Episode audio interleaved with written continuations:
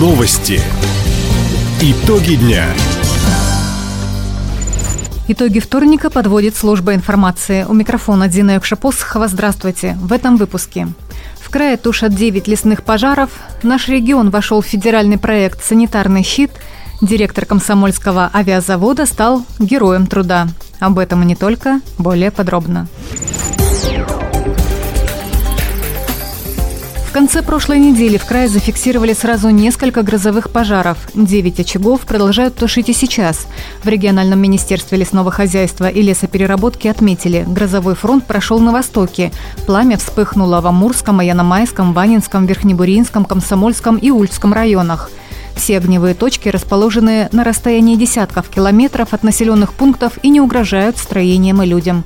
В ведомстве также подчеркнули, действующие пожары планируют потушить в течение ближайших суток. Сейчас в борьбе с огнем задействовано более 200 человек, 21 единица техники, в том числе 11 воздушных судов. Хабаровский край вошел в список восьми субъектов, где по поручению президента России Владимира Путина будет организован санитарный щит. Строительство современного корпуса противочумной станции и новую концепцию санитарной и биологической безопасности обсудили в правительстве края. О предстоящей работе губернатору Михаилу Дегтяреву рассказала руководитель Краевого управления Роспотребнадзора Татьяна Зайцева. У нас есть техническое задание, свой земельный участок, чтобы построить там и лабораторный корпус, и сопутствующие здания, в том числе и КПП, и административный корпус, и изолятор. Они будут все оборудованы современными системами безопасности, современная вентиляция, установки для обеззараживания. Объект будет полностью соответствовать всем требованиям биологической безопасности. Действующее краевое учреждение уже почти 90 лет проводит исследования на 50 различных инфекций. Новая станция позволит в течение суток определить любое инфекционное заболевание. Работы по строительству комплекса завершат в 2024 году.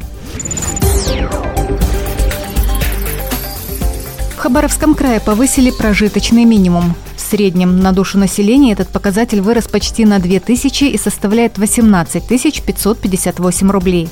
Для трудоспособного населения с 1 июня установлен прожиточный минимум 20 228 рублей. Для пенсионеров 15 960, для детей 20 445.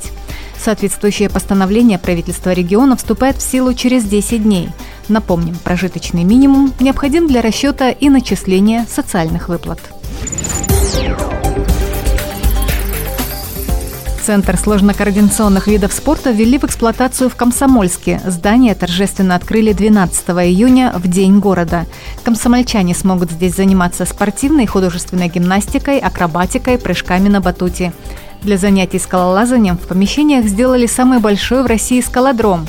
Сейчас на объекте монтируют необходимое оборудование. Занятия начнутся уже с 1 сентября. Напомним, спортивный центр в городе Юности построили по поручению президента России Владимира Путина. Стоимость проекта превысила миллиард рублей. Часть Хабаровска вновь осталась без горячей воды. С сегодняшнего дня и по 26 июня на ТЭЦ-3 проходит плановый ремонт.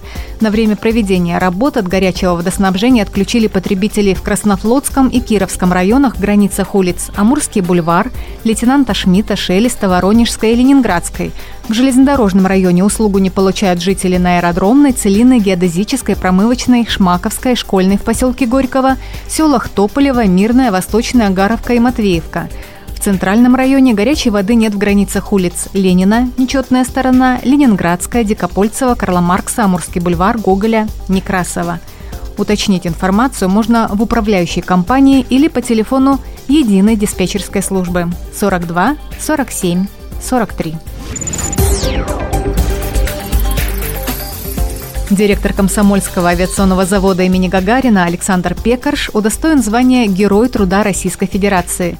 Золотую медаль ему вручил президент Владимир Путин. Глава государства подчеркнул глубокие знания и новаторские подходы руководителя авиапредприятия. В свою очередь Александр Пекарш отметил, что эта награда – заслуга всего коллектива завода и поблагодарил президента за поддержку. Я благодарен вам, Владимир Владимирович, за поддержку нашего предприятия. Принятые вами решения позволили загрузить наше предприятие. Мы сегодня имеем устойчивую долгосрочную загрузку. И постановка на производство новых образцов техники вывела нас на новый технологический уровень. Много сделано за эти годы, но еще очень много нужно сделать.